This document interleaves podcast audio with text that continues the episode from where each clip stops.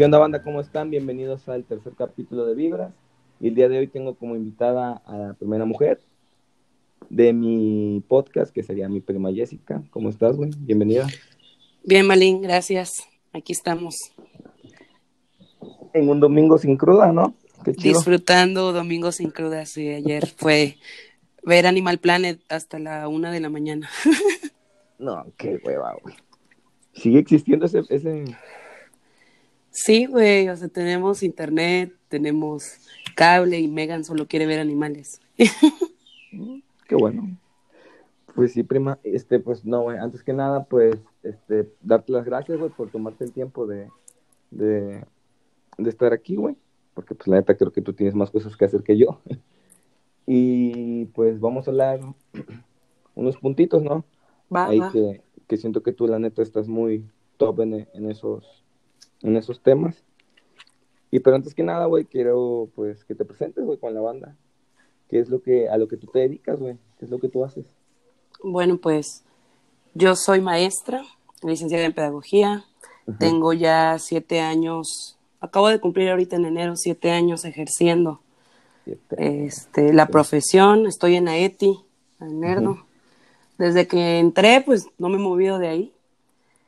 Sí tengo planes a futuro de, de cambiar mi plaza a otro lugar, pero pues Ajá. como tengo a Megan y todavía está pequeña, pues no me quiero separar tanto porque pues están mis papás, ¿no? Y gracias a Dios están sanos y pues es como quitarles una parte de, de su vida si me la llevo. Sí, claro. Entonces, entonces pues aquí me estoy manteniendo un rato, aparte ahorro un buen aquí, en Nerdo casi no se gasta. Sí, es, es muy distinto, la verdad. Sí, pues ahí estoy Ajá. atendiendo este, los tres grupos, primero, segundo y tercero, de tecnología Ah, en ofimática. Tengo niños de, de 11 hasta 15 años, más o menos. Oh. De hecho, cuando yo, yo estuve ahí en la escuela, en mi servicio, este, ¿ya, ya atendías los tres grupos tú? Primero, Sí, yo desde que entré, eh, desde que entré, eh, tengo los tres grupos. Oh, ya. Oye, y respecto a eso, yo quería hablar contigo ese pedo, güey. De hecho, cuando yo este, hice mi servicio hace, uf, ya que, hace, Es como ¿Seis cuatro años? años más. no, seis años, fue en 2000. Sí, cierto. Es cierto, seis años, porque yo tengo siete y tú saliste un año después de mí. Sí, oh, la mecha, qué feo. Sí, es cierto. No manches, qué horrible. Pero bueno, este sí, eh, te iba, quería platicar contigo sobre algo que noté yo en esta etapa de mi servicio, de cómo ha cambiado, pero muy drásticamente las generaciones, Jessy. Digo, cuando yo iba, o cuando íbamos a la secundaria, que prácticamente fue como que una generación que fuimos juntos, este, Sí. era muy distinto la forma en la que se divertían los, no, o nos divertíamos, mejor dicho. Y ahora que, que hice mi servicio, vi todo muy, muy, muy avanzado, digo, sin entrar en mucho detalle. Sí. Este, Era digo, diferente todo, todo, todo, sí, sí, todo, sí, totalmente todo. La educación, em, la manera en la que nos divertíamos, la manera en la que aprendíamos, todo totalmente ujú, súper diferente. Los valores, yo creo que todavía teníamos eso, un poquito más arraigados los valores exacto. que las generaciones actuales. Yo mm, no sé, siento que se deriva de, de los padres jóvenes, ¿no? Yo digo, también soy una madre joven, tengo Ok. 29 años, mi hija tiene Sí. 6, pero como yo me crié o como a mí me criaron así a la vieja, a mí mi mamá me dijo, y mi papá, vas a estudiar y es lo único que vas a hacer. Claro, Y te vamos a pagar una carrera y si tú a la mitad de la carrera te sales, pues a ver cómo le vas a hacer, te pones a trabajar porque nosotros ya no te vamos a apoyar. ¿Qué pasa ahora que los padres jóvenes, pues todo lo tomamos un poco más relajado, más liviano? Y, y no por decir que nos da igual, no digo que todos, yo no me considero tan alcahueta, sí lo soy, Claro. pero no tanto. Aparte que pues ejerzo la carrera, ¿no? Y como maestro pues pides algo y como padre pues también tienes que dar lo que te está pidiendo el maestro. Exactamente. Pero sí creo que muchos padres jóvenes ya como que aflojaron un poco la parte de que, pues tengo que ser el amigo de mi hijo, ¿no? Digo, no está mal, no está mal, claro que, que no está mal, pero tampoco hay que soltar esa parte. Ahora, ¿qué pasa? Están en la escuela y estudian, por ejemplo, una carrera, ay, me aburrí al primer semestre. Y sale, va otra carrera. Y así se pueden pasar tres carreras y nunca terminan una. Al final encuentran un trabajo, entre comillas, estable, pero pues ya sin haber terminado, ¿no? Que al final de cuentas es más difícil conseguir un empleo porque, por ejemplo, tú terminaste tu carrera, estás titulado y todo el rollo, ¿y cuánto trabajo te costó conseguir un trabajo aún con tu carrera? Mucho, demasiado. Entonces, yo creo que eh, parte de que los en parte, ¿no? Bueno, tengo diferentes puntos, eh, en mi opinión. En primer lugar, para mí son los padres, que no, como que ya le perdimos el, el, ah, bueno, no importa, si saca seis, pues ya con que pase. Antes no, digo, tampoco éramos como que los más inteligentes. Sí, los genios, ¿no? Pero sí, sí nos decían, o sea, oye, sacaste siete, ¿por qué siete si lo único que haces es ir a la escuela? Exactamente, si había repercusiones. Claro, por supuesto, castigos, incluso golpes. Exacto. Yo creo que en esa parte aflojamos mucho. Por otra parte, creo que eh, también falta vocación en los maestros. Ya muchos maestros ya no lo hacen porque les guste este, pues enseñar, ¿no? Ya es por más un trabajo estable, tengo mis quincenas, vacaciones todo el tiempo, prestaciones. Entonces ya también entran pues como que sin ganas, ¿no? Yo me acuerdo que cuando ingresé a la secundaria, pues ahí en la escuela donde yo trabajo somos, si no mal recuerdo, tres, tres maestros pedagogos. Los demás tienen diferentes carreras, pero pues tienen años ejerciendo. Y cuando yo salí, pues recién egresada de la universidad, yo traía como que muchas dinámicas antes de empezar la clase, este, y lo sacaba al patio a jugar, hacían trabajos, este, o sea, proyectos, pero en los que ellos tenían que interactuar, manualidades, cosas que fueran enfocando, enfocadas a la materia, pero pues, a fin de cuentas, algo recreativo para ellos, ¿no? Me acuerdo que me decían muchos compañeros, este, ay, la maestra del club de cositas. O sea, primero como que, sí, yo al principio pues sí me sentía como, no incómoda, digo, yo siempre he sido una persona muy segura, tú me conoces. Claro. Y pues me vale madre lo que digan. Yo eso aprendí y yo eso lo llevé. Entonces, ¿qué pasa? Que pues mis alumnos se sienten cómodos, una maestra pues prácticamente joven, y, y, empezaron a jalar muy bien conmigo en esa parte en la que les gustaba cómo yo daba las clases me basaba en juegos, una dinámica. Entonces, al principio, mm, ella ni trabaja, nada más sale al patio a jugar. y pues sí, güey, o sea, para ellos, pues así es. Digo, el conocimiento de esos maestros de antaño no lo, no lo, no lo minimizo, al contrario, mi respeto, ya quisiera yo tener toda esa experiencia, ¿no? Sí, claro. Pero pues tampoco ellos se pueden cerrar a algo que no están actualizados y en ese momento yo sí. Actualmente, ¿qué pasa? El gobierno cambia y nos pide, a ver, necesitamos maestros este, interactivos, necesitamos cinco minutos de actividad antes de iniciar la clase, dinámicas, y entonces me empiezan a buscar esos maestros que me decían que yo me la pasaba jugando. Y me dicen, este, oye, no tienes dinámicas, ¿de dónde las sacas? Entonces, no sé si te acuerdas, estudiamos en la misma universidad este, en una materia la maestra Raquel nos pidió eh, hacer un libro de dinámicas. No sé si te lo pidió a ti. Eh, a mí me tocó eso, pero con Lolita. Ah, ok. Bueno, ella me, eh, te dio a ti esa materia Lolita, a mí me dio Raquel. Entonces hice una antología de dinámicas y pues ya les digo, no, pues aquí está. Y empiezan a sacarle copias y todo. Y ya cuando pasaba yo, porque tenemos horarios diferentes, salió yo a desayunar y veía a unos compañeros que estaban en el patio jugando y digo, no, que no. Pero primero era yo la, el, bicho raro, ¿no? Entonces, eso pasa, o sea, es bueno porque hay maestros que, que pues se quedaron en la época de antes, la educación era totalmente diferente, el maestro... La, educación está tradicional, ¿no? claro, yo me acuerdo que, que había un maestro, no voy a decir quién, en la, en la secundaria que nos aventaba el borrador. Sí. si no le ponías atención. O los A mí me tocó bien Vicente. Vicente me tocó que me aventara Ah, bueno, yo no dije nombre. en paz descanse el maestro. Sí, en paz descanse, el profe de mate.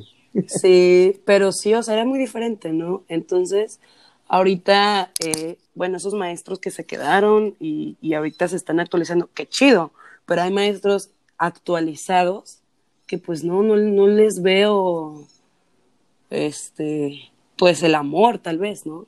Sí, y siento que eso que tú me dijiste de, de ser dinámico en las clases, siento que más en ese nivel, güey, en secundaria, que el morro está muy lleno de energía y ese pedo. Exactamente.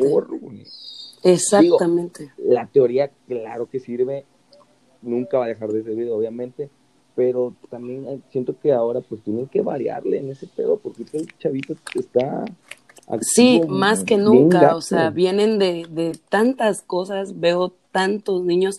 Yo cuando entré a trabajar, pues yo iba con la idea, ¿no? Fresca, con ganas. Claro. Pero llego a un contexto escolar y, y, no se limita ahí, digo, nuestra carrera nos dio la amplitud de estudiar también psicología. Exacto. Y pues tú te preparas, ¿no? Para todo. Estudias al ser humano desde que se conciben las relaciones sexuales, perdón.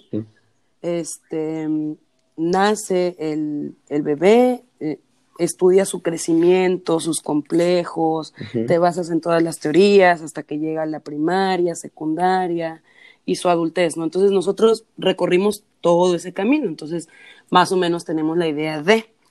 Exacto. Este, pero llego con esas ideas, con ganas de trabajar, me encuentro con, con compañeros que me veían raro, con niños que, esto es muy importante porque desde que íbamos nosotros en la secundaria, por, por, decir una etapa, ¿no? Que yo considero es la más complicada.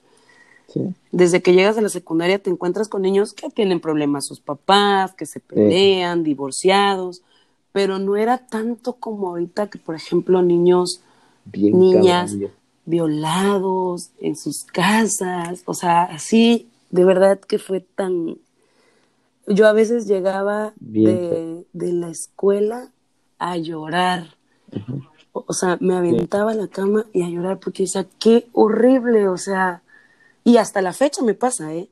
eh por, por cómo soy, por mi manera de ser, a lo mejor por mi juventud, entre comillas, pero por mi juventud, los niños como que sienten confianza conmigo y me platican de todo, de su familia, de sus problemas. Hubo hace dos años, antes de la pandemia, todo ese rollo, un niño que se me acercó para pedirme ayuda porque su papá golpeaba a su mamá y su mamá quería demandarlo, pero no sabía qué hacer, la señora no sabe leer, no sabe escribir, y me pide ayuda y yo así de, ay Dios ah, mío, no me quiero meter en problemas.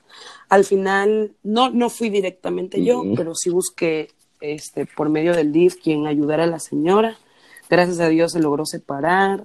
El niño cambió totalmente porque hay niños muy buenos, hay niños que, que son muy inteligentes, pero o no tienen los recursos, o no tienen la atención de sus padres, o, o pasan por diferentes cosas, Entonces sí es algo muy difícil. Eh, yo cuando, antes de que mi hermano fuera maestro, yo le platicaba, ¿no?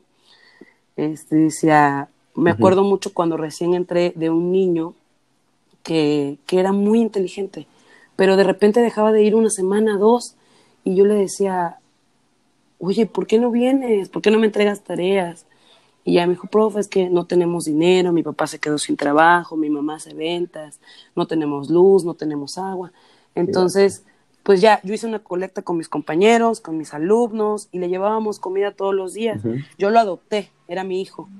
Y este, dije, yo te voy a dar todos los días tu desayuno en la escuela pero quiero que vengas a clases y te voy a apoyar este, tus tareas, impresiones, el material que te pidan, tú pídemelo a mí, que yo te voy a ayudar.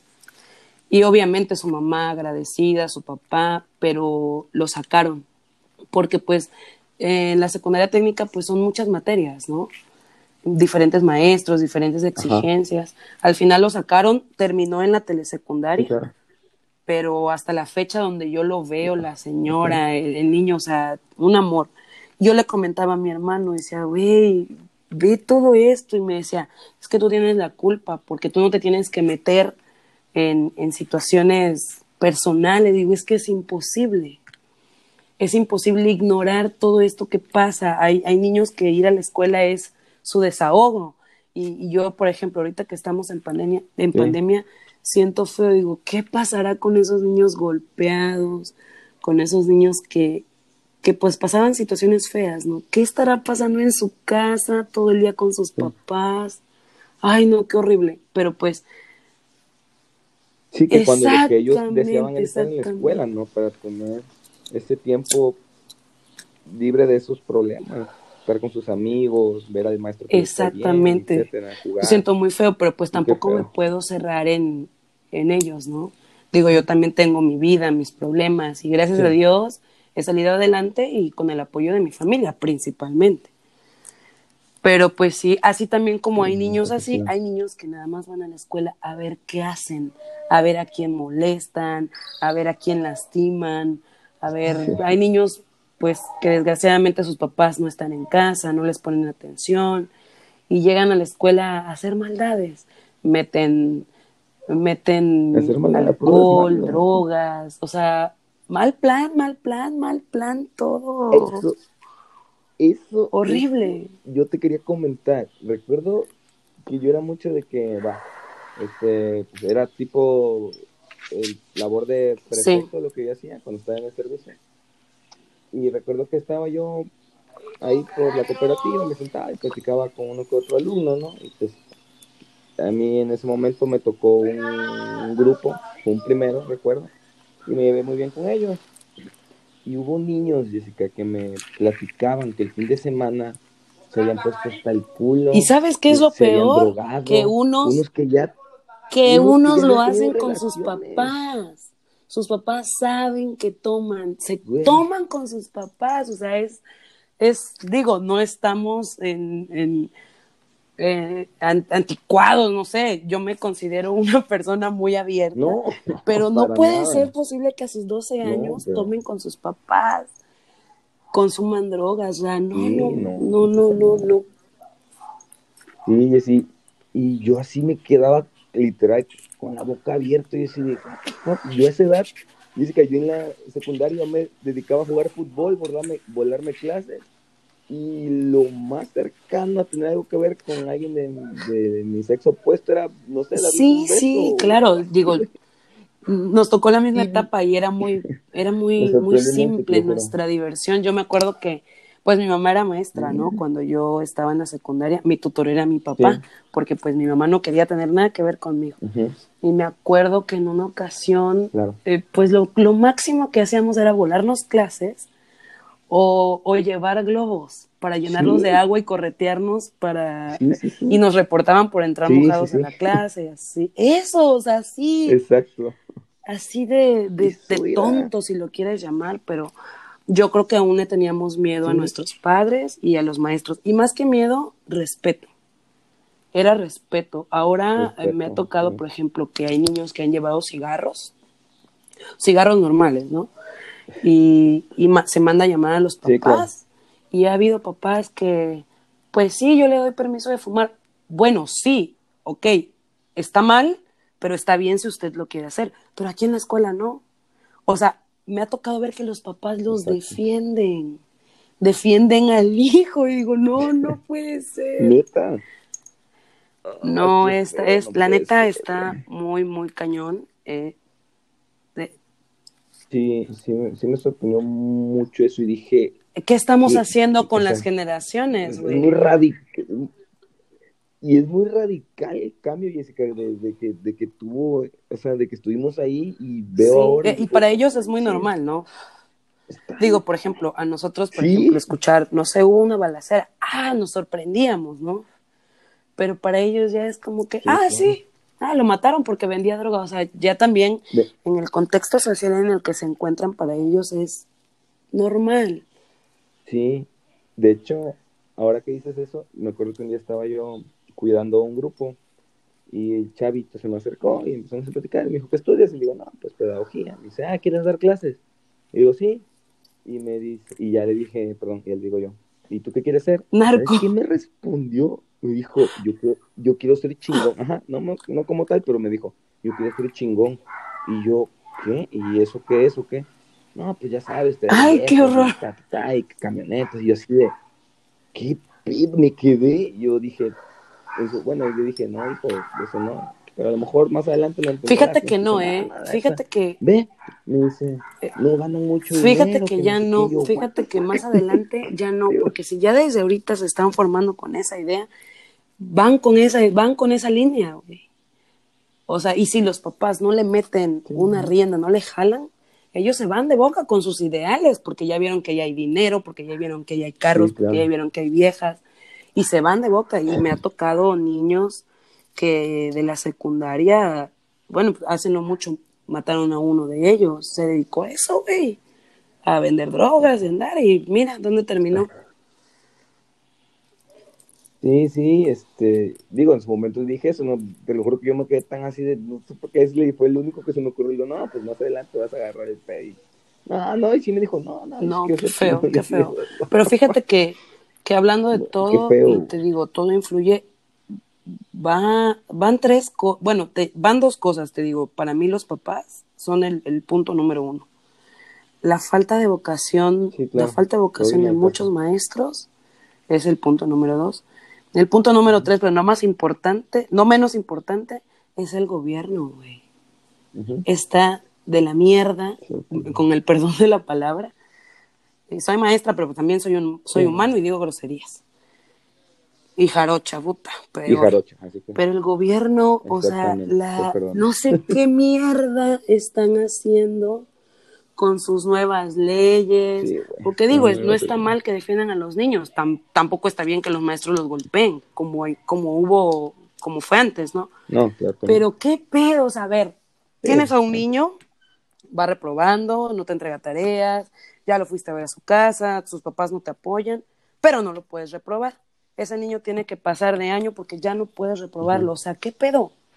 Llegan a la secundaria, no saben leer, porque me ha tocado niños que no saben leer, que leen así, así, porque no saben, no saben comprender una lectura. Por, Sí, claro. Si no saben leer y no saben comprender, obviamente nunca van a aprender y nunca van a poder hacer algo. Entonces, el gobierno está en posición de que, pues no puede reprobar. Y si reprueba, fue tu culpa. ¿Y qué no hiciste tú, maestro, para que rescataras a ese niño? No, hombre, chinga tu madre, güey. ¿Y sabes qué pasa? Muchos maestros Sí, dicen, no, pues pues, mejor no lo repruebo y lo paso con seis. ¿Por qué? Porque tengo que hacer un chingo de documentación. Imagínate, yo tengo tres grupos. Ponle que atienda a 120 niños, ¿no? Pero hay maestros que tienen todos los grupos y que se atienden a 700 niños a la semana. Y si de 700 niños reprueban 100, tienen que hacer 100 reportes por cada niño y explicar todo el proceso. Digo, a, a fin de cuentas nos pagan para eso. Pero el gobierno no te acepta que repruebes a un Claro. niño, güey. O sea, ya no. Ya tienes que apoyarlo, tienes que ser solidario, porque las leyes, porque su puta madre, güey. O sea, todo, todo No, está de la chingada. Pienso que pues les conviene sacar personas ignorantes, porque al final esas personas ignorantes son las que creen en sus pendejadas cuando necesitan el voto y que les dan sus Exactamente, 500 güey. pesos, su torta y su refresco. Y son los que exactamente, güey, qué horrible. Está de No, la chingada. horrible, todo, digo. todo, todo, Ay, digo. Yo soy maestra, me gusta mi profesión, me gusta lo que hago, pero sí voy muy en contra de muchas cosas. Pero pues al final de cuentas tengo que cumplir y hacer lo que me piden, porque pues si no me quitan mi trabajo y dime dónde chingados voy a conseguir un trabajo ahorita. Bueno, vendo Betterware, pero pues eso no me alcanza. No, pues claro. No, no. Pues qué mal, güey, porque la neta. Digo, aunque suene muy mamador, pero. es Exactamente. futuro. Esos van a ser nuestros que- maestros, esos van a ser nuestros doctores, nuestros Exacto. abogados y, y- y cero valores.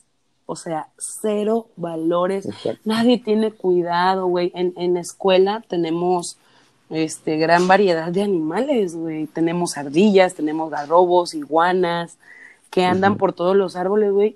Y los niños, en lugar de ser empáticos, de cuidarlos, los matan, les avientan piedras, los torturan, güey. ¿Qué pedo, güey? No puede ser. O sea, ah, desde ahí te das cuenta que en, casa no, no existe esa sensibilización por el mundo en general. Digo, si no respetan a los animales, ¿qué te puede esperar que respeten a, las personas, a los maestros? Es más, si no respetan a los papás y los papás se dejan no ser respetados. Yo, yo creo que los papás están muy mal si siguen pensando eso de que, no, pues vas a la escuela y en la escuela te tienen que enseñar todo y no. Los valores. Claro, no, la escuela es, la escuela y los maestros somos una guía. A lo mejor. Y les, y les enseñamos. Claro. Claro. A lo mejor te los refuerzas, ¿no? Te los refuerzas y todo, pero es, creo que a veces los papás piensan que te eduquen, ¿no? Por eso muchos pues, padres ahorita que estamos en pandemia se quejan, ¿no? Y, dicen, ah, que me manden a mí el dinero que no, que les están pagando a los maestros porque yo estoy educando a mi hijo. No, no lo, si no los educaron antes, no los están educando ahorita. Ahorita únicamente están cumpliendo con su labor y es por bien de sus hijos es por cuidarlos, pero ellos no ven eso, o sea, ellos, ellos se encargan de llevarlos a la escuela, algunos, otros los mandan, ¿no? Solos. Y, los mandan y no saben si sus niños llegan, porque hay niños que nunca llegan a la escuela, que se van de pinta, que, que salen de la escuela a las dos, dos diez, y llegan a su casa a las cuatro, y hay padres marcando a los tutores, oiga, que mi hijo, no, su hijo no vino a la escuela, ¿cómo es que usted no sabe?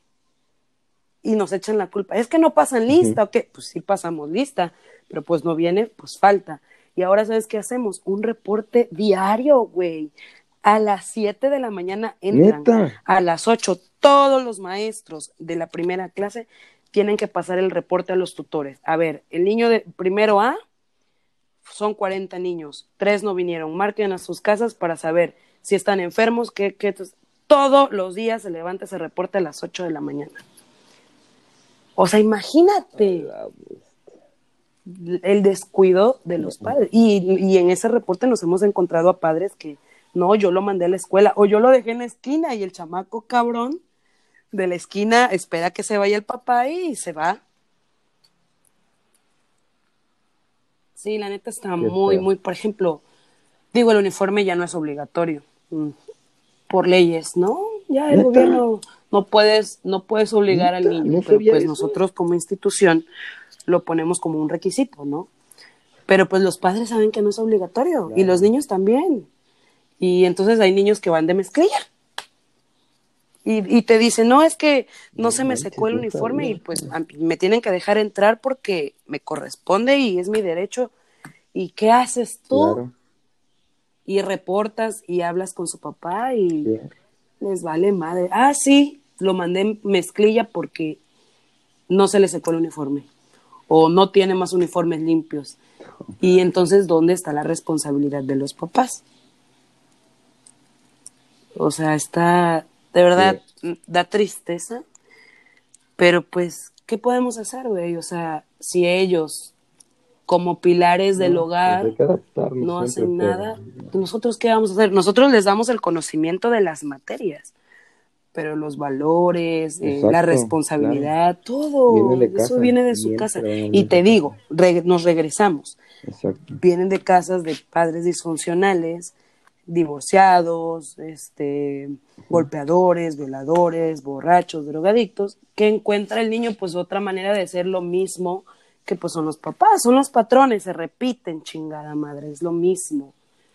Todo es como un círculo vicioso. Sí, los patrones eso con lo que yo estudié mi carrera a los cuatro años y lo que he estudiado de psicología, de los libros que he leído, los patrones son una marca y se van a repetir siempre. En ti está si tú quieres romperlos y empezar tu vida limpia desde cero y formar a tus hijos con tu nuevo ser, con tu nueva, con la nueva persona que tú elegiste ser. Eso sí es de ley, porque yo ya lo viví yo repetí los patrones de mi familia y lo hice porque yo decía, pues es normal, a mí así me enseñaron y, y si mis papás nos sacaron adelante, yo también puedo sacar a mi hija adelante. Pero llegó un momento de mi vida en el que colapsé totalmente y dije, no, yo no quiero esto. Y, y, viene todo, ¿no? Lo que te dicen tus papás, qué va a decir la gente de ti, eres una mujer divorciada, ya nunca nadie te va a querer, no vas a encontrar pareja, te tienes que, y vienes con toda esa madre que te, que te meten desde niño y dices, no, pues aquí me tengo que quedar, pero no es cierto. Y digo, mm, hay quienes, hay quienes cortamos con eso por, por diferentes cosas, porque nuestra edad mental o nuestra madurez nos permite soltarlo sin sentir culpa. Pero hay quienes no pueden, porque hay quienes es más fuerte lo que tu familia te inculcó o lo que tu familia piensa de ti a lo que tú piensas de ti. Y eso está muy, eso está muy mal, muy, muy mal.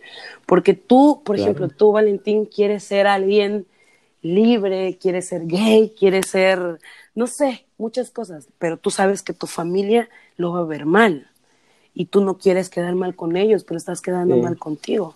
Y no todas las personas tienen este, la virtud de poder salir de, eso que, que, te tiene. Y pasa eso con los niños. Hay niños que a lo mejor quieren otra cosa, pero pues no se puede. Es como, es como un poco lo de las personas que quieren que también sus hijos. Exactamente, y esa madre es una marca, porque eso me pasó a mí. Yo quería ser abogada y yo siempre dije, yo voy a ser abogada, yo no voy a ser maestra. y mi mamá estudia para maestra, estudia para maestra. Conseguimos una plaza, estudia para maestra. Y cuando estudies para maestra y tengas tu trabajo, estudia lo que tú quieras. Yo también por, por, por, por asegurar algo, ¿no? Y, lo bueno que lo hice, güey. Lo bueno que al final lo hice, porque si no, quién sabe qué sería de mi vida, ¿no? Pero yo al principio estaba en negación. Sí, claro. Tanto que cuando yo me fui a estudiar la universidad, todos los días lloraba y lloraba porque yo no quería estudiar pedagogía, y todos los días lloraba. Yo, es, te lo juro, yo, yo estudié en Tlacotalpan y de Lerdo a Tlacotalpan, pues son 25 minutos. A mí me rentaron una casa, vivía yo con otras amigas y yo todos los días saliendo de la escuela a las 7 de la noche me regresaba a Lerdo porque yo no quería vivir, o sea, yo no, no quería vivir ahí, yo no quería.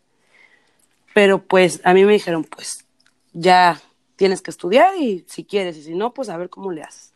Me demoré como dos meses que empezamos, fíjate que fue muy importante mis maestros. Yo creo que por eso soy, soy estricta, pero soy muy buena onda con mis alumnos, porque a mí me marcaron varios maestros, la maestra Raquel, la maestra Lolita, eh, a mí me marcaron y ellas fueron las que me hicieron ver lo bonito de esta carrera, lo noble, y, me dieron ganas. Y, a los dos meses que le empecé a agarrar amor, dije, yo sí nací para esto, yo sí quiero enseñar, yo quiero ser buena, yo quiero que, que las personas que pasen por mí aprendan algo. Y si no aprenden ni madres de mi materia, por lo menos que aprendan el respeto, por lo menos que aprendan de ortografía, por lo menos que aprendan de la naturaleza, de los animales.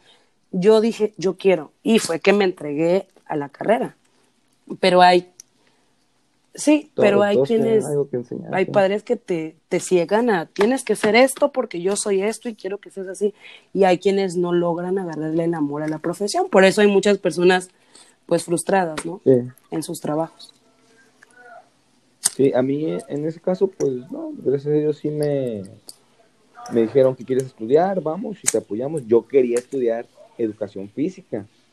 Claro, no quedé en la OB, ¿verdad? Este, por problemas económicos en ese momento no me pudieron pagar una escuela particular.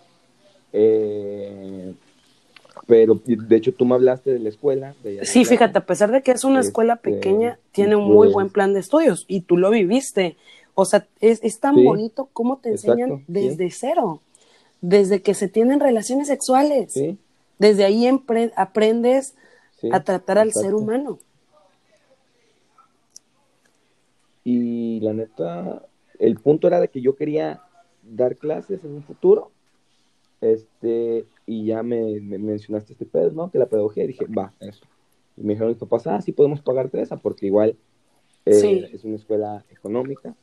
Y, y dije, va. me adapté y sobre, y sí, igual me gustó mucho. Desgraciadamente no se me ha podido dar al 100% esto de elaborar todavía. Oye, ahorita que dijiste eso, está abierta, está abierta la inscripción a plazas. Voy a preguntar y te mando. Sí. Para ver. Sí, de hecho estaba checando. Ya, ya se abrió la convocatoria. Y sí, sí me gusta. Y yo me la pasé muy chido cuando hice mi servicio. De hecho, lloré cuando me despedí de mi grupo. Sentí tan feo. Me acuerdo que fue en el salón de la profe y yo, ay, y los niños. Sí, es que uno es una profesión tan noble que uno le agarra tanto cariño a los niños, a todo. Por ejemplo, yo ahorita que estamos en pandemia, me siento mal, Valentín, mal, de que yo estoy harta. Digo, obviamente estoy feliz de que mis papás estén sanos, mi hija, mi hermano, pero güey, no haces nada. O sea, mandas actividades, una conferencia en Zoom, una vez a la semana ¿Y por qué? Porque también no puedes todos los días, porque como es escuela de gobierno y hay niños que no tienen computadora, internet, no puedes quitarle el derecho a los otros, ¿no? Entonces hay que buscar estrategias para tener contacto con ellos. Pero ya, ya quiero ver a mis compañeros, platicar, desayunar, ver cómo se pelean niños en el campo, ver cómo juegan fútbol, eh, no sé, pero sí llega un momento en el que ya te hartas. Yo estuve deprimida hace poco, güey, ya estaba hasta la madre. O sea, sí te pega todo este, este desmadre. Y sí, al principio muy chido, ¿no? Uta, vacaciones largas. Y te tomabas todos los días, güey, porque aquí en Ledo no hay nada más que hacer. Y mm. todos los días empieza uno a chelear y termina bien pedo. De hecho, en ese punto de la pandemia, yo creo que a mí me cayó como al niño al dedo. Su madre. Esto me fue muy bien. Estoy por cumplir mi primer año laboral así cabrón, güey, la neta no puedo pero sí, ya estoy harto. Sí, la verdad ya todo este rollo está muy... Y, quién sabe, hasta ahorita no se menciona un regreso, habían, habían marcado supuestamente hasta marzo, pero platiqué con un amigo hace unos días que está en, en la coordinación en México y dijo que hasta el 2022. Te lo juro. Qué cosa. Igual, de hecho, mi hermano en la uni donde trabaja aquí, es este, ya le dijo su directora que hasta el otro año va a haber presenciales y eso sí las este sí lo o sea, sí lo sí sí no la neta está muy cañón todo este asunto y pues te digo más que nada más que el trabajo y relacionarse los niños te lo juro te lo juro que yo pienso en los niños digo pobrecitos pobrecitos niños que que, que usaban la escuela como escape ¿Cómo han de estar? Ay, no, qué feo. Si uno cómo la está pasando y es adulto, también. imagínate esos niños. Sí. Y no quiero pensar también en los que han sufrido que no tienen internet y todo ese rollo. No. Ese, pero ese es otro, es otro tema de pero, pues, pero, porque pues no todos tienen acceso a internet. Sí, la verdad es, es una desgracia. Pero pues es lo que toca. También quería hablar contigo, güey. de este pedo de cuando tú tienes una relación, güey, estás súper enamorado, güey, estás súper enamorada, etcétera. Y te, bueno, no sé, te engañan, X oye, tu relación fracasa, güey. Entras en este bache, güey, súper grande, güey, te da depresión, todo este rollo, güey. Y yo te quiero preguntar a ti, güey, ¿tú crees que se pueda volver a, sentir lo mismo o hasta mejor. ¿A sentir lo mismo por esa persona? No. No, no, no, no, no. O volver a tener algo ah, igual o mejor. Ah, ok, bueno, em, volver a empezar. Sí, volver a empezar, exacto. Ok, bueno, ya nos volamos a lo sentimental, pero eh, eh, todo lo que te estoy hablando en cuanto a la educación, eh, a las generaciones, te lo platico basado en mi experiencia, o sea, no es como que yo tenga un guion de que, o, que alguien haya dicho que los papás, el gobierno y los maestros de invocación son los que hacen todo esto, ¿no? Y lo mismo voy a hacer con, con ese tema sentimental. Todo lo que yo te puedo compartir de mi vida es personal. Digo, no quiero que me digas nombres. No, no, no, no, no. simplemente. No, para nada, pero todo es personal. Digo, voy a hablar por mí. Claro por lo que yo viví, por lo que yo sé, lo que yo entiendo de la vida. Yo creo que sí se puede volver a empezar. Digo, es, es muy complicado, es muy difícil, pero sí, sí se puede. A lo mejor en algún momento de mi vida sí pensé que pues ya, que ya no, que ya había valido madre. Pero sí, porque digo, la vida te pone en diferentes situaciones, en diferentes momentos. Y yo, por ejemplo, termino mi carrera, entro a trabajar, yo tenía una pareja en ese momento, el papá de mi hija, este, entro a trabajar, a los meses me embarazo y él pues vivía en Veracruz, yo vivía acá en Lerdo con mis papás todavía. Y, y tenemos pues a nuestra hija, pero fue una relación tóxica, ¿me entiendes? O sea, yo tenía mis amigos, yo era una persona, como, como soy ahorita, como tú me conoces, una persona muy, muy, muy divertida, muy abierta, me gusta platicar, me gusta expandir mi mente a, a otros temas, con otras relacionarme, las relaciones sociales a mí me gusta mucho. Y entonces cuando empiezo a estar con esta persona, obviamente todo es al principio muy bonito, pero llega un momento en el que pues ya conoces a la persona de verdad, ¿no? Y parte de enamorarse, que es lo que decías ahorita, enamorarse cañón es dejarle de ver los defectos, aunque te sobrepase a ti y pues nada más ves lo bonito porque estás enamorado. Entonces me embarazo, tengo a mi hija y pues pues ya no, me quedo. Es lo que te decía yo de los patrones familiares. Sí. Yo empiezo, empiezo a tener problemas con él y no me gustaba, no me gustaba lo que yo vivía, infidelidades, este, falta de respeto, incluso golpes. No me gustaba, güey. Obviamente, ¿a quién le va a gustar? A nadie. Claro, ¿a quién le va a gustar esto? Pero pues yo crecí viendo que mis papás se peleaban, que mi papá se iba de la casa, que mi papá tomaba, que mi papá eh, lastimosamente también era infiel a mi mamá. Al final de cuentas ellos estaban juntos, nos criaron, nos dieron estudios y salieron adelante. Actualmente ellos están bien. Yo creo que ya dieron el viejazo y pues ya agarraron el pedo de que, ok, esta mujer estuvo siempre conmigo, nunca me falló, ya la voy a respetar, ¿no? Y yo creo que mi mamá también debe haber dicho, pues yo hice lo que pude y gracias a Dios mis hijos salieron adelante con nuestros pedos psicológicos, emocionales, porque la neta sí influyeron mucho en mis relaciones y en mis decisiones. Pero bueno, actualmente ellos ya están bien, eso es otro punto. Pero sí, sí, a mí me costó mucho trabajo separarme de él porque yo realmente no lo quería. A mí me decían mis compañeras, amigos, amigas, mi hermano, me decían, güey, tienes una carrera, tienes un trabajo, tienes una hija, ya tenía yo mi casa. Me decían, ¿cómo es posible que permitas que te golpeen? ¿Cómo es posible que permitas que, que te pasen estas cosas y tú solita puedes, y tú solita puedes salir adelante, puedes mantener a tu hija? Y yo lo entendía, o sea, nosotros como seres humanos lo entendemos pero no queremos darnos, no, sí nos damos cuenta, pero no queremos soltar porque tenemos ese miedo, ese complejo de que ya nadie me va a querer, ya nadie me va a querer, y menos con un hijo, ¿no? Ya nadie me va a querer, ya no voy a valer nada, para mis papás ya no voy a ser nadie, porque ellos totalmente en contra, digo, mi mamá siempre se reservó, ella quería que yo estuviera bien, pero mi papá sí, la neta, o sea, así como, ¿cómo es posible que, te vas a separar, ¿no? Entonces, viene este momento, nos separamos porque me golpeó, me aventó de un segundo piso. Gracias a Dios hoy estoy bien. Por eso es la primera vez que hablo, hablo públicamente de estas cosas.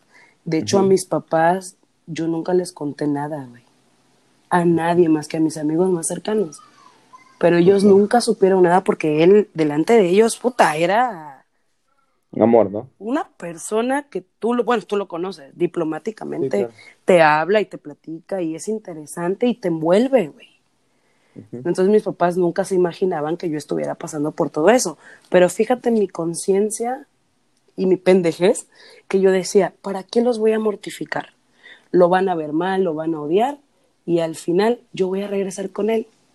Y, y, y ya, ya se va a romper esa relación, ¿no? Entonces, pues yo me lo aguantaba. Bueno, no vamos a hacer extenso el tema hablando específicamente de él. Pero decido separarme de él. Estuvimos como ocho meses separados. Y busca a mi papá. Él tomaba mucho, consumía sustancias. busca a mi papá, habla con él le dijo que ya tenía meses que había dejado de tomar, que ya nunca iba a tomar, que iba a terapias y que la chingada. Y mi papá tiene esa plática conmigo. Mi papá nunca hablaba conmigo y me dice, oye, hija, es que mira, dice, tú es tu decisión, ¿eh? tú puedes hacer lo que tú quieras. Pero fíjate que hablé con esta persona y pues me pidió que yo hablara contigo para ver si pueden hacer algo por tu hija, no lo hagas por ti, hazlo por tu hija. Y yo en el fondo sí quería, obviamente, ¿no? Porque yo lo quería, quería regresar con él. Pero yo ya sabía que estaba mal. Para esto yo ya había ido a terapias, ya había ido a un grupo de superación. Fíjate hasta dónde llegué, güey. Tuve que, estudiando psicología, teniendo una carrera, hasta dónde llegué. Entonces, llego y yo ya sabía que no, pero dije, bueno, lo quiero intentar porque yo quiero que mi hija tenga una familia, yo quiero que ella no le diga a sus compañeros, ah, tu mamá soltera, tu papá no viene, y así, ¿no? Las pendejadas que, que pues vivimos de niños. Regresamos y a los dos meses, y ya ni tomaba, güey. A los dos meses me vuelve a golpear, güey. Entonces ya fue cuando mi hermano pues se metió, hubo problemas ahí, lo golpeó y yo dije, yo ya no puedo comprometer más a mi familia. Estoy viva, gracias a Dios, no tuve un mal golpe, pero y si no, ya no lo estuviera contando, mi familia estuviera destrozada, mi hija estuviera sola y, y, y, eso fue lo que a mí me hizo entrar como en una catarsis, güey, y dije, ya basta.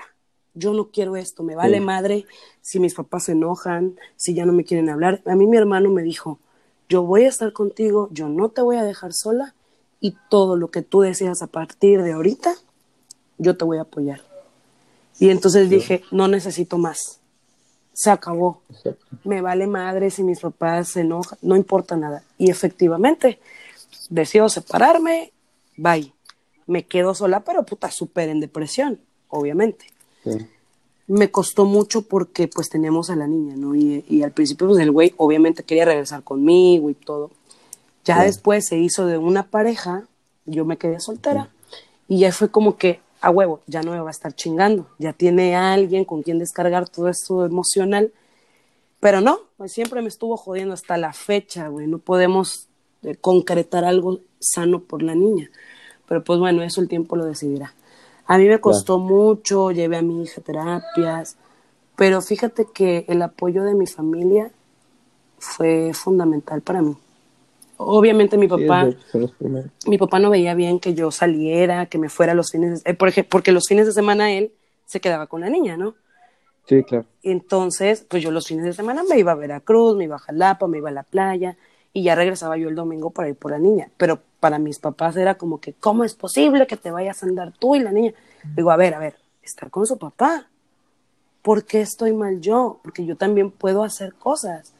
Entonces, eh, con mi mamá como que ya ella lo asimiló más. Ves que yo sigo saliendo, salgo de fin de semana, me voy de antro, agarro el pedo un día, pero mi papá hasta la fecha no, no, no comparte el que yo tenga una vida o haya hecho una vida fuera de, de, lo que ya pasé.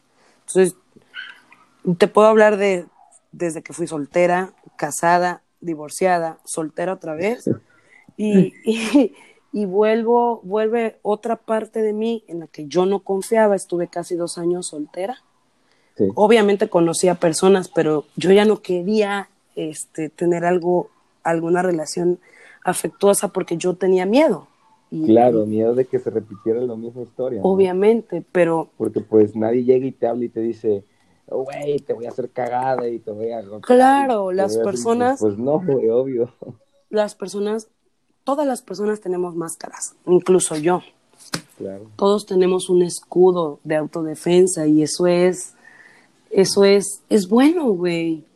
O sea, es bueno tener ese escudo porque te limitas a, a que te hagan mierda pero hay personas que, que sus escudos, sus máscaras no son buenas, o sea, es con intención de chingarte o a ver qué logran y, y, como a ellos los jodieron, pues te voy a joder yo a ti.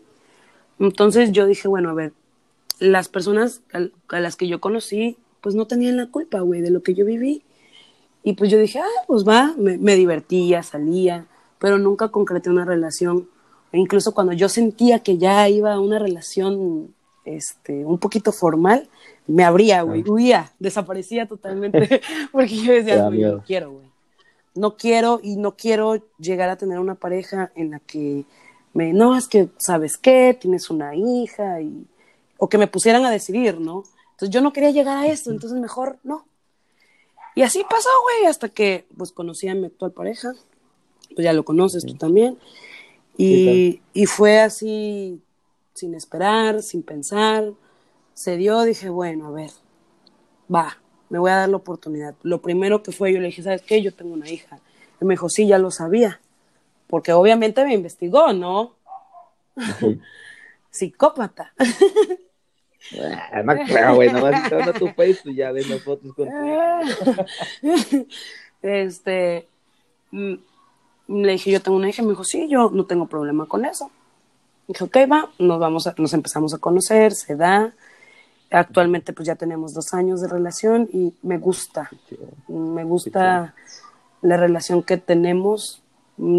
A lo mejor no es, sí es sólida, a lo mejor no es pues tan mejor en estos momentos porque pues él se tuvo que ir a trabajar fuera, ¿no? Por lo mismo de, de la situación de la pandemia, se quedó sin trabajo. Y pues de vivir juntos, pues otra vez me quedo sola y sí ha sido complicado, pero pues uno confía o tiene el sentir por otra persona. Fíjate, ya llegué a otra vez a ese punto en el que, ok, voy a confiar otra vez. Actualmente... Yo creo que es la parte más difícil. De es lo más difícil, muy complicado, muy complicado porque vienes con miedos, vienes con miedos de todo. Y, y, por ejemplo, cuando yo empiezo esta relación, puta, mi papá súper enojado, me dejaron de hablar como dos, tres meses y yo no iba a su casa, porque decían cómo es posible que la niña vea a otra persona y, que no es su papá y después cuando vivimos juntos, ¿cómo es posible? Y, obviamente no, ellos lo ven todo mal porque pues ellos quieren lo mejor para mí y para Megan. Pero pues tampoco puedo ir todo el tiempo por la vida con miedos. O sea, te puedo decir que, que la persona que soy hoy me da amplitud para ver más allá de lo que me espera. Yo con mi pareja estoy bien, me siento bien. Eh, ojalá, Dios quiera, yo si pudiera, estuviera en mis manos la decisión de formalizar una familia con él, lo haría sin problema. Pero si no se da, tampoco, o sea, yo ya me siento a lo mejor preparada. O como que tienes ese plan B, ¿no? No es plan B, pero estoy consciente, güey. Y eso es muy importante porque hay personas que no llegan a esa conciencia cuando tienen una pareja. O sea, tienes una pareja y ya, puta, crees que es para siempre. Hay quienes hasta se suicidan porque terminan con esa relación y, no encuentran, porque yo pasé por eso, digo, nunca pensé en suicidarme, pero pues sí me sentía súper deprimida. Igual, güey, me deprimí, me emborraché, pero jamás en mi vida pasó por mi mente quitarme la vida. Claro, no, no, no, y menos que pues tengo yo a mi hija, ¿no? tengo un motivo más por vivir. Sí, exacto. Pero actualmente digo, pues, voy a vivir, si se da, qué chingón, Dios quiera.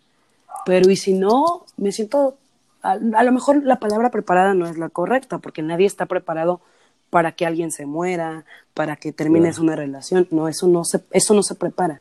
Pero me siento consciente de que pues todo puede pasar, güey.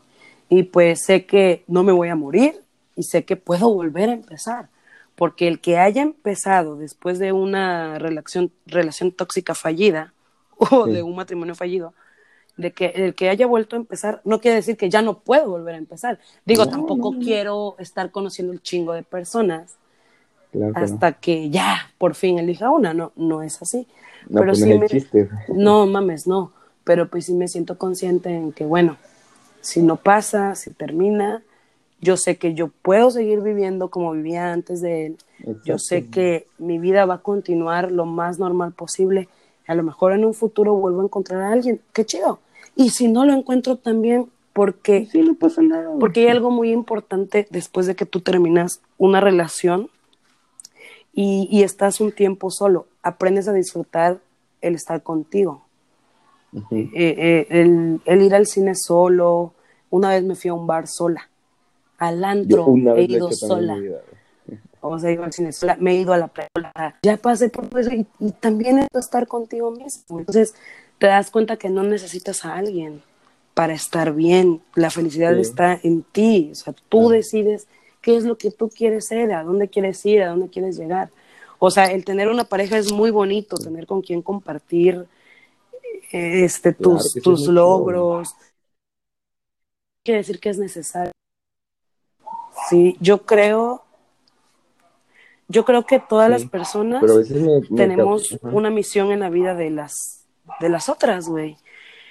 Y, y yo siento que cada persona que ha pasado por mi vida y por he pasado por su vida, sean amigos, ex amigos, parejas, familia, eh, cumplimos nuestra misión en cada uno de, de- de nosotros. Y, y Sí. lo- y lo importante de esto es aprender Sí, sí, sí. de las cosas que hemos vivido, porque si, si yo, por ejemplo, que sufrí una relación tóxica y vuelvo a repetirlo, entonces no aprendí, entonces no me quiero, entonces no me valoro, entonces no valoro Claro. a mi hija, ¿sí? Eh, tenemos que, que, que empezar a aprender, porque no podemos quedarnos con que, ah, pues sí, ya me fue mal, bueno, viene otra pareja, ah, bueno, pues ya también me fue mal, pero ¿qué pasó? A ver, ¿por qué te fue mal? No, pues también me engañó, pues también pasó eso. A ver, entonces, la culpa no es de esa persona. La culpa es tuya porque tú no sabes lo que quieres. Y si tú no sabes lo que quieres, si yo tengo una persona actual y sabes qué, a mí no me gusta esto, esto, esto, y tú lo haces Exacto. y aún así estoy yo contigo, entonces el problema no lo tienes tú, lo tengo yo. Y esa es la falta de valor que uno se tiene Exacto. pues, a sí mismo. El, el- el no valorar lo que somos. Y decimos, es que bueno, por ejemplo, yo con mi novio, ¿no? Puedo decir, es que él es muy bueno, es una buena persona. Y, y si me falla en algo, digo, ay, Ujú. pues es que si lo dejo y, y pues ya luego no encuentro a alguien, no, eso está mal. Porque si, si estás viendo que te está dando indicios Claro. de algo que ya va en contra de ti, entonces estás mal tú, porque estás soportando y así se empieza. Yo empecé mi relación anterior, eh, se empezó a tornar tóxica desde un grito, de ahí fue una cachetada, de ahí fue un empujón y de ahí terminó en madrazos. Entonces todo empieza por algo. Y Sí, claro. sí, Es como una bolita de nieve. es, que es y importante definir y qué es lo que uno grande, quiere y no ir en contra de, de lo que tú de lo que tú deseas, güey, porque ya cuando antepones a otra persona a ti ya ya la, la cagaste, güey. La cagaste por más buena que sea esa persona, por mejor que te haga sentir, la cagas porque estás dejando que esa persona viva eh, eh, y, y tú no vives o no disfrutas, te consumes por soportar cosas que no quieres soportar.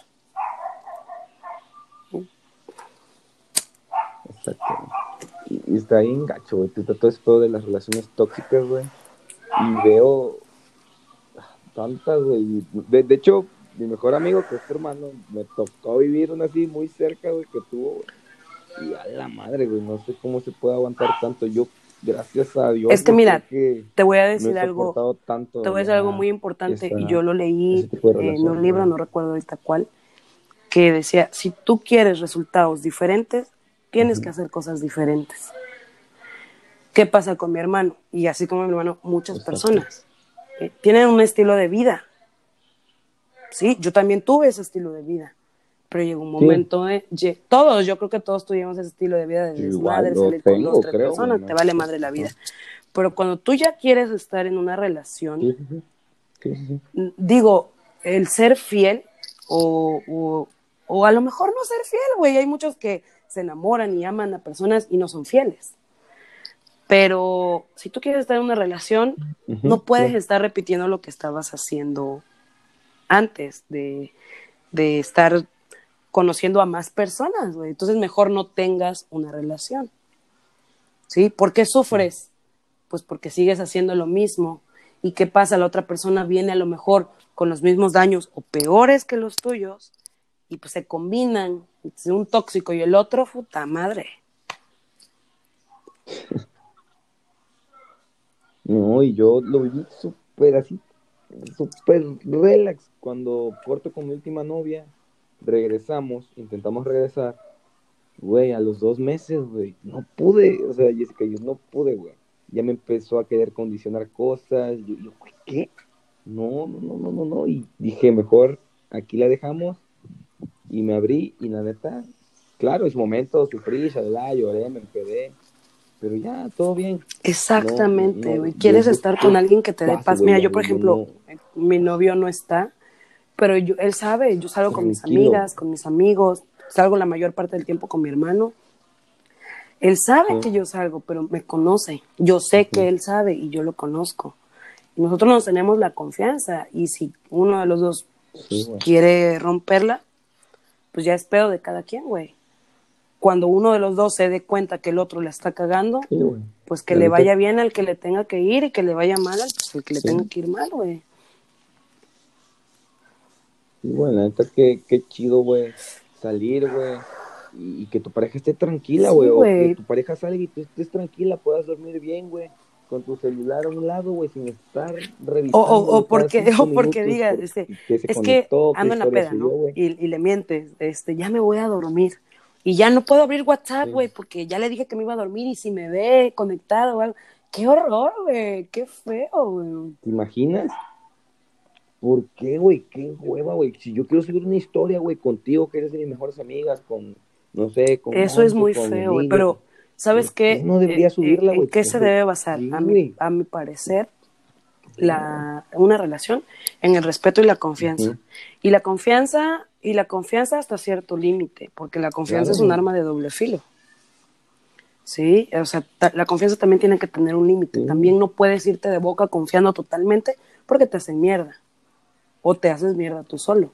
Pero tampoco puedes no confiar porque pues también te haces mierda, también piensas, tu cabeza vuela y eso es muy intranquilo para ti, güey. Principalmente eh, la persona que vive en desconfianza se hace daño a sí mismo.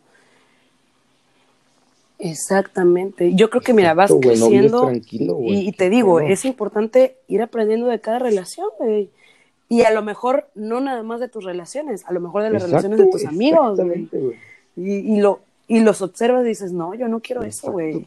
La neta, yo no quiero estar peleando como ellos, yo no, quiero, eso. O quiero eso. Lo importante de crecer en cuanto a, a, relaciones es aprender, güey. Y, y eso es eso es de ley. Mira, yo por ejemplo, si terminara con mi pareja actualmente, sería una pendeja si no aprendo de estos dos años, güey.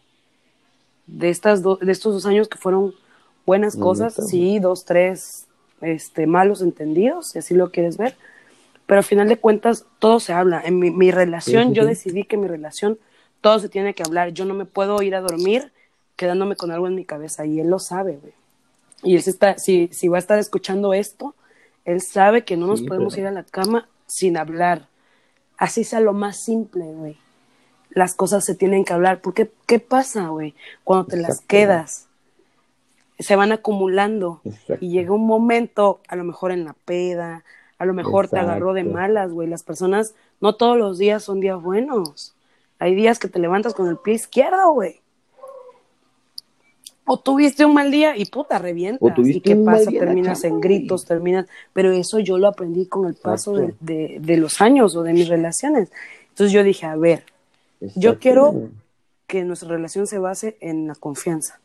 Yo quiero que no nos vayamos a dormir enojados. Yo quiero que si algo te molesta, me lo digas en ese momento. Porque si algo a mí me molesta, yo te lo voy a decir en ese momento. Y me vale madre cómo te pongas, porque no me importa lo que sientas tú.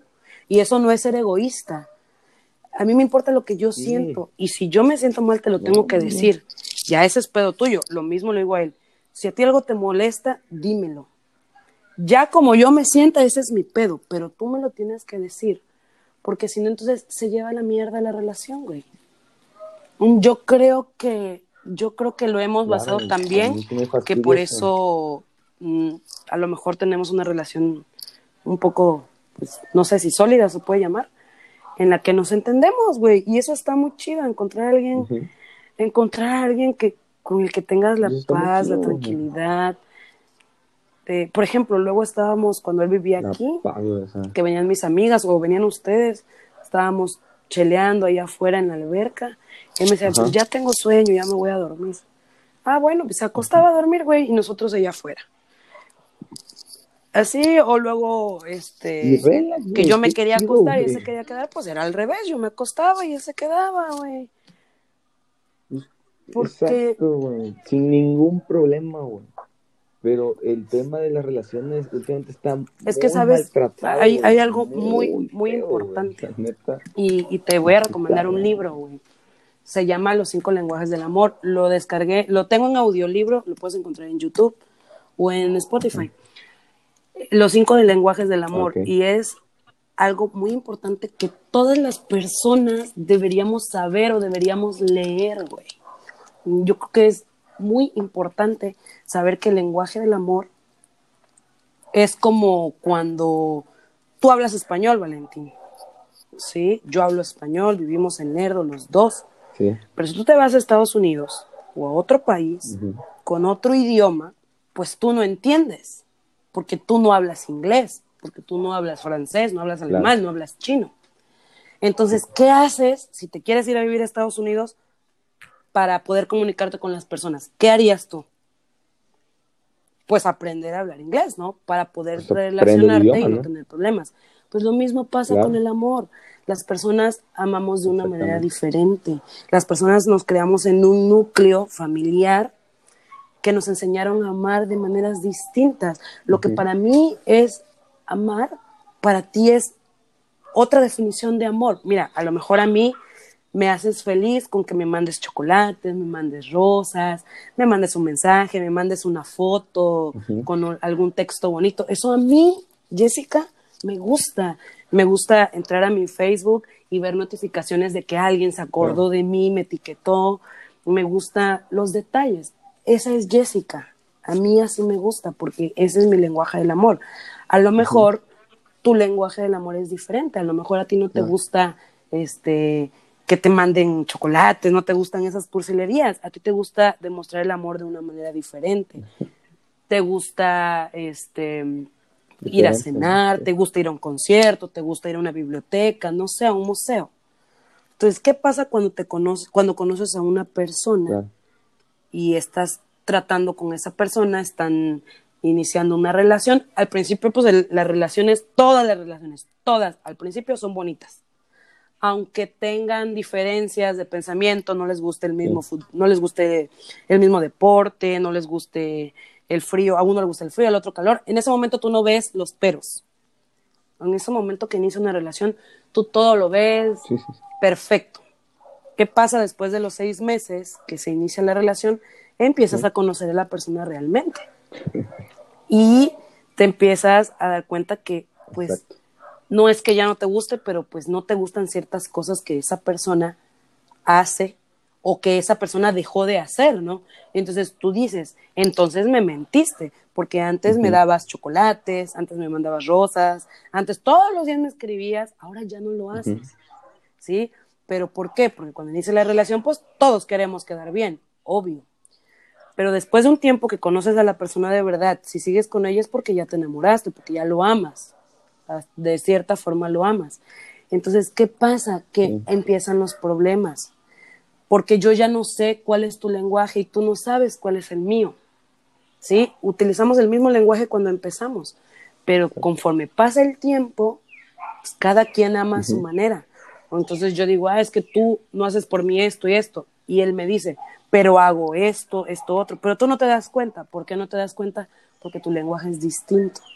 Entonces yo creo que si todas las personas aprendiéramos a ver los detalles que tienen las otras personas, más allá de su físico, de, su temperamento, más allá de, de sus sentimientos, si aprendiéramos a, leer cómo son las personas en su naturalidad, en su contexto, con su familia, con los animales, con el mundo en general, sería más sencillo relacionarnos. Porque entonces ya dirías, ah, pues, ¿para qué, le, ¿para qué hago esto si a él no le gusta? Mejor hago las cosas que a él le gustan. Y así se complementan las relaciones. Digo, no es por darle el gusto a la otra persona o por hacer lo que él quiera, pero pues se va combinando. Yo hago por ti, lo que a ti te gusta, tú haces por mí lo que a mí me gusta. Es mentira. Por eso hay un dicho que dice, no esperes que hagan por ti lo que tú haces por otros. Y eso es verdad, porque lo que tú haces Sí, claro. Es porque a ti te nace hacerlo, porque así eres tú. Ese es tu lenguaje. Eh, exacto, pero también creo que ser importante hacerlo, pero sin, ¿cómo te diré? Claro, que no claro. veas que como que se siente obligado, ¿sabes? También ver que a la otra persona le nace, no, pues ¿sabes qué? Vamos a jugar fútbol, va, lo voy a hacer Exacto. porque quiero estar contigo, porque quiero hacer actividades que a ti te gustan. no, Exactamente, pero vamos, eso es Es complementar la relación. exactamente. Pero si vas a estar con trompas. y Así es. Simple. Realmente, realmente, realmente, a nuestra edad, porque bueno, en la secundaria, en la prepa, uno hace pendejadas, se enamora de maneras distintas. Pero a nuestra edad, eso- realmente eso las cuenta relaciones son muy simples. Vivir es muy simple, ser adulto es muy simple, nada más que nosotros lo complicamos todo. Tú eres adulto, ¿qué tienes que hacer? complicamos bien, pero- paga tus deudas, sé responsable en tu trabajo, haz las cosas que a ti te gustan hacer, cuida a tu familia. Es simple, vivir es simple, ser adulto es simple. Pero a nosotros nos gusta torturar, no me incluyo en, en las pendejadas que publicamos en Twitter, en Facebook, en las redes sociales, ¿no? Tener una relación también es simple. Si hablas desde el principio y las dos personas llegan a un consenso en el que, a ver, a ver, a ver, porque yo así inicié esta relación, así fue. Vamos a hablar. A mí me gusta esto, esto, esto, Claro. esto. A ti qué te gusta esto, esto, esto, esto. Ok, nos vamos a basar en eso. ¿Para qué? Para que cuando pase algo, no me vayas a decir, es que yo no sabía que tú, no, tú ya sabías, porque tú y yo lo hablamos y tú así Sí. decidiste estar Claro. conmigo. Si ya no quieres estar conmigo, dímelo. Pero yo ya no voy a cambiar mi forma de ser, porque yo soy así Claro. y no debemos cambiar por las personas. No. Nunca. No, Debemos, podemos no adaptarnos a ellos. Y es lo que te digo, regresamos a lo mismo. Claro. El lenguaje Claro del amor. Así es. Sí. Pero sí hay gente que piensa que porque yo No, cambie, no. ya ¿Para qué te quiero que te cambiar? amo. No, Para que vivas frustrado nada, estando conmigo, no. Exacto. ¿O por qué No, necesito no. yo cambiar para que tú me ames? Nah, bye, mejor no, güey. Yo me amo solito y sigue tu camino, güey. Sí, la Porque verdad. Está mal, güey. Está muy mal, güey. Y sí, eso que tú dices de la comunicación es muy importante, güey. Muy importante. Ya, que lo digo, supongo que conforme nuestra, este, ¿cómo se dice? Experiencia, güey. Yo ya pienso ahora sí, güey. Obviamente, antes más chamaco, pues, era más como las relaciones ahorita, güey. De que me encelaba por Ujú. que un like, una foto, que un mensaje. Y también sobre la marcha pues, he aprendido, güey, que, que pedirle una contraseña a una novia, Ay, que no, su celular, que revisarla. No, No güey. no. sirve de nada, güey, tampoco, güey. La persona que te va a hacer infiel, escúchenlo todos, la persona que te va a hacer infiel, te va a hacer infiel, es. así tenga su contraseña Así es. de todo, ¿ok? No, güey. O sea, No, güey, pero no también creo que es importante respetar, digo, a ver, tienes una relación. Y las redes sociales son Claro, un filtro para que las personas conozcan a otras personas. Ujú. Pero también, ¿qué conoces? Conoces lo que yo quiero. Tú Claro. entras en mi Facebook y tú ves lo que yo quiero que veas, no lo que realmente yo soy. Exactamente. Y Jessy, Claro que influyen, pero también, ¿qué pasa? influyen mucho, También, ¿qué güey. pasa? Que nos respetamos. Está güey. bien cabrón, Y eso está culero porque no respetamos. A ver, yo tengo a mi pareja, está bien sí, yo tengo una pareja donde subimos fotos y nos y, y te amo y la chingada, ¿no? Sí. Y por acá estoy dándole me encanta, escribiéndole a otros vatos o a otras viejas. ¿Y, y qué pasa? Uno queda como pendejo, ¿no? ¿Qué pasa al otro vato que le escribes? Ay, esa vieja ni quiere a su novio, porque publica pendejadas y mira, acá me está mandando inbox, ¿no? Entonces, son un arma de doble filo las redes sociales también, pero lo importante aquí es que uno respete, que respete. ¿Tienes una relación? ¿Para qué haces eso? ¿Qué ganas? Digo, puedes, puedes, no digo que no tengas amigos, amigas, puedes darles like a todos, comentas, ¡ay, qué bonito que, que lograste comprar tu casa, tu carro y todo! Pero no, también no utilizarlo como filtro de putería, güey, porque al final de cuentas eso es. Pero pues si tienes una relación, ¿para qué lo haces? ¿No? ¿Qué? pero, ¿qué tiene? ¿Qué tendría de malo? Eh, no sé, que yo tengo una novia, no sé, y no sé, paso una foto de X amiga ah, no, no, no, y no. doy me encanta, y me la arman de pedo. Puedes hacerlo porque a lo mejor es tu amiga de toda la vida, porque estudió contigo en la universidad. Puedes hacerlo, güey. O sea, no está mal. Yo le doy me gusta y me encanta a mis amigos cuando veo que les está yendo bien. Pero hablo de eso, al tener conversaciones o o ese tipo de cosas en donde ya estás faltando el respeto a tu relación, de que hay, este, por ejemplo, no sé, te ves bien bonita, eh, cuando nos vemos, ¿me entiendes? O sea, ya buscando otro fin, ¿para qué? Sí. Ah, bueno, pues ya me estás hablando de que Por eso te digo, por eso te digo, y hay quienes lo hacen. hay quienes hay quienes tienen a su pareja y cómo queda la ah, mujer o cómo queda el hombre. Y nosotros lo sabemos, en el medio que nos movemos, nuestros amigos sabemos quiénes tienen pareja y quiénes andan de perros mandándoles mensajes a las viejas de tus mismos amigos, güey. Entonces, por eso te digo, en las redes sociales mejor uno sube lo que los demás quieren que vean y no publiques toda tu vida, güey, porque yo, por ejemplo, subo fotos de mi hija, subo fotos de mi pareja, de mi familia. pero pues uno nunca sabe, güey, luego terminas quedando como pendejo, güey. Por eso también hay que limitarse. Claro, yo de. Yo pues Facebook lo uso como el 99, 98, pura estupidez. Obviamente, a veces sí subo cosas, no sé, fotos con mis amigos, con mi familia. El video que subí con mi abuelito ahora que fue en diciembre, no sé. Y ya, güey. Pero la neta, sí, y no sé si empezó a traer este un, un iris o algo acá, güey, o con una chava, y trato de dejar en claro de que... No es para ti. Publico esto, no pienses que no es para ti, no es un meme, es un... Porque hay gente que se lo toma todo a Como yo que me la paso compartiendo fotos de esta Y te ha tocado de... Sí, o sea, no, no, una vez publiqué una mamá de que me quiero matar, una, pero una estupidez, un meme. Y me escribieron por, por este, por Messenger. Güey, oye, qué pena. Oye, como yo le puse a mi mamá hace unos días, de que ya no quería su cochinada esta, la vida, ¿no? Le dije, abórtame. Le puse, abórtame. Y me pone a hablar, ya madura. Ajá. digo, ay, cálmate, coño. sí, yo creo que, que las redes sociales, güey, son una cagada, güey. Y, y son me atrevo a decir, digo, no sé en porcentaje real, pero voy a hablar por mis amigas o por mi, por mi círculo social de amistades. Yo creo que el 80% de mis amigos y amigas han terminado sus relaciones por redes sociales, güey.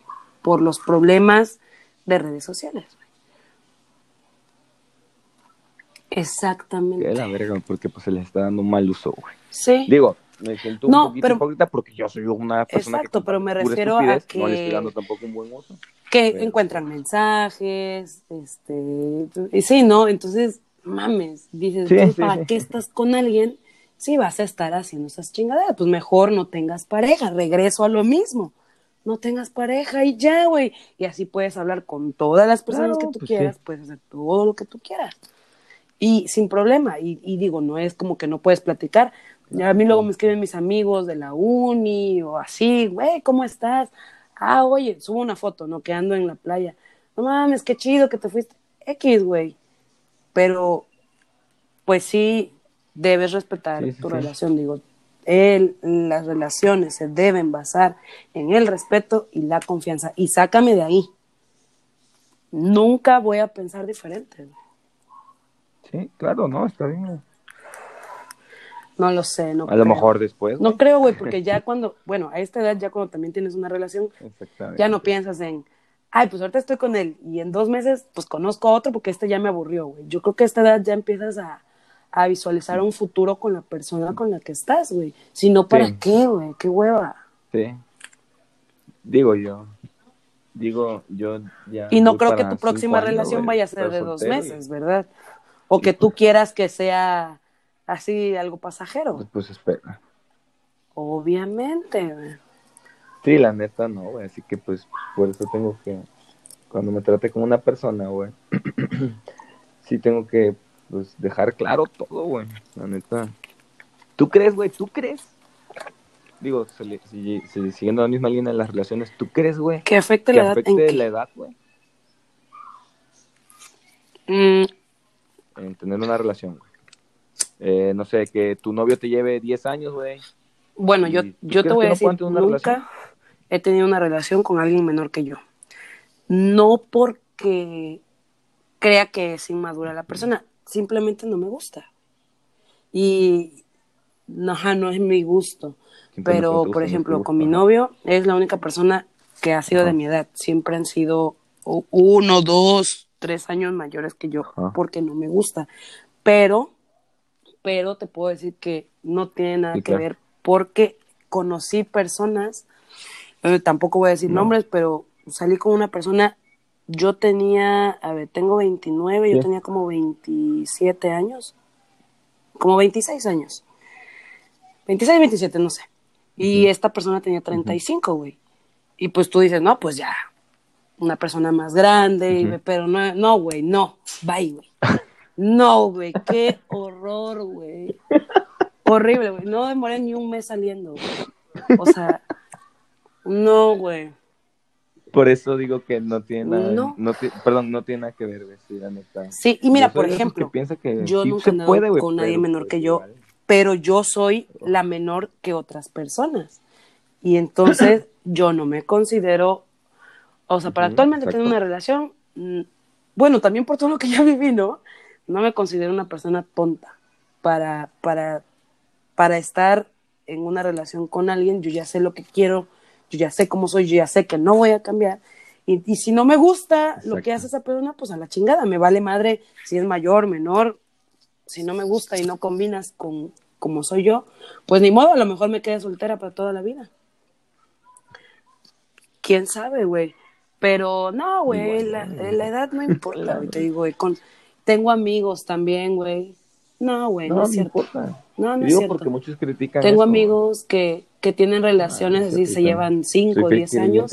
no, Y una re- tengo una amiga actual que le lleva como 6 años a su novio. Ella es mayor.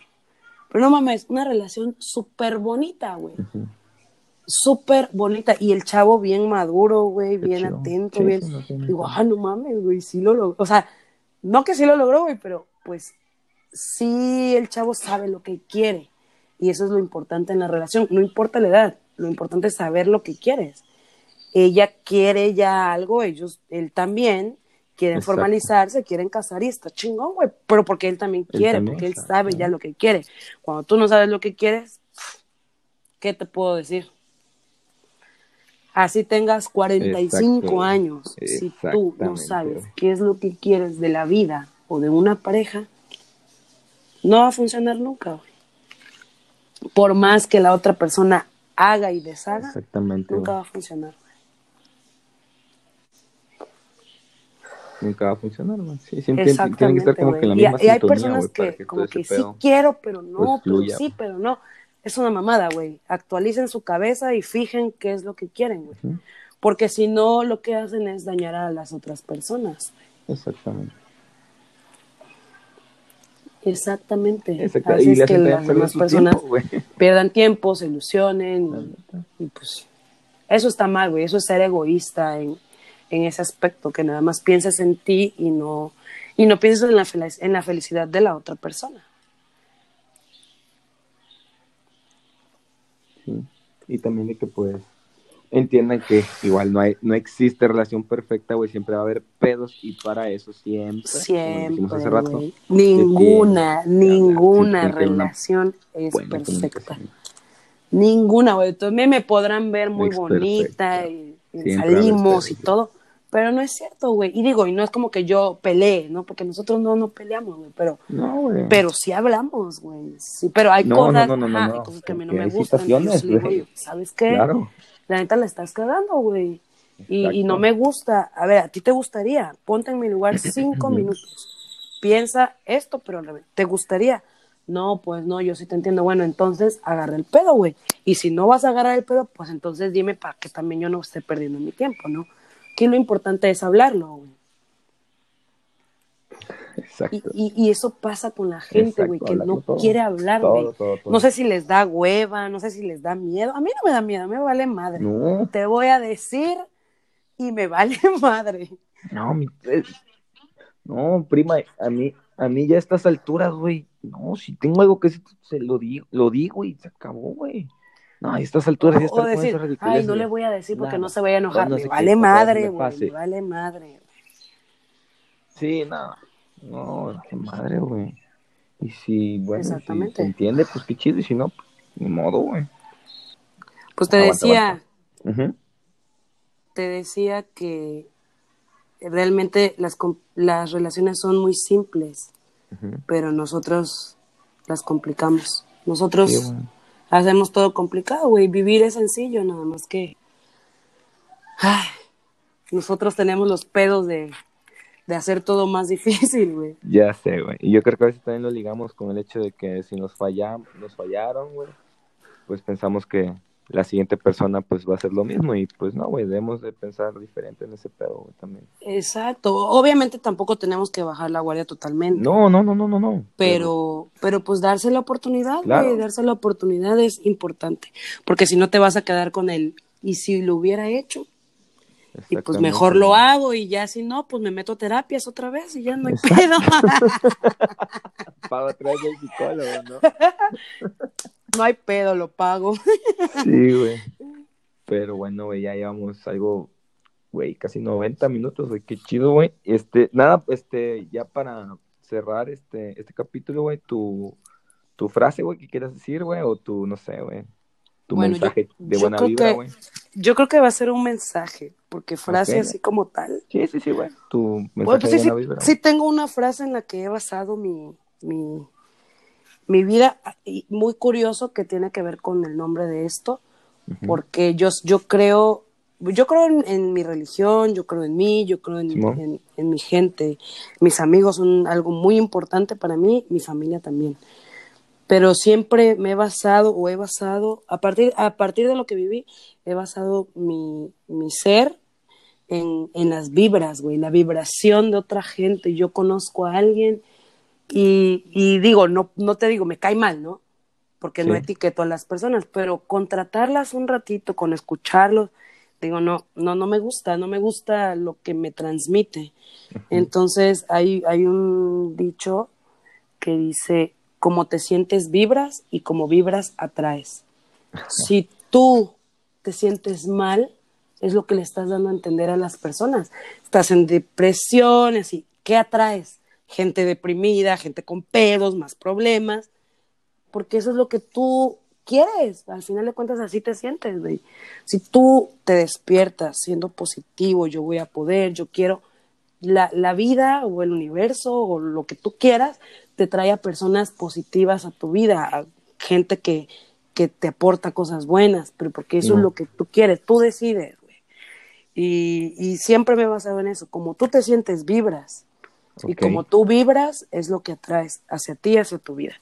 Y como, como mensaje, como consejo, como quieran, nunca permitan, escúchenme, nunca permitan que nadie les diga que no pueden hacer algo. Y si lo permiten, no lo escuchen, güey. Todo lo que les digan que no, no puedes esto porque eres mujer, no puedes hacer esto porque eres maestra, no puedes, ignórenlo. Totalmente. Ustedes pueden hacer lo que ustedes quieran cuando ustedes quieran, porque son un ser individual y somos imperfectos por naturaleza.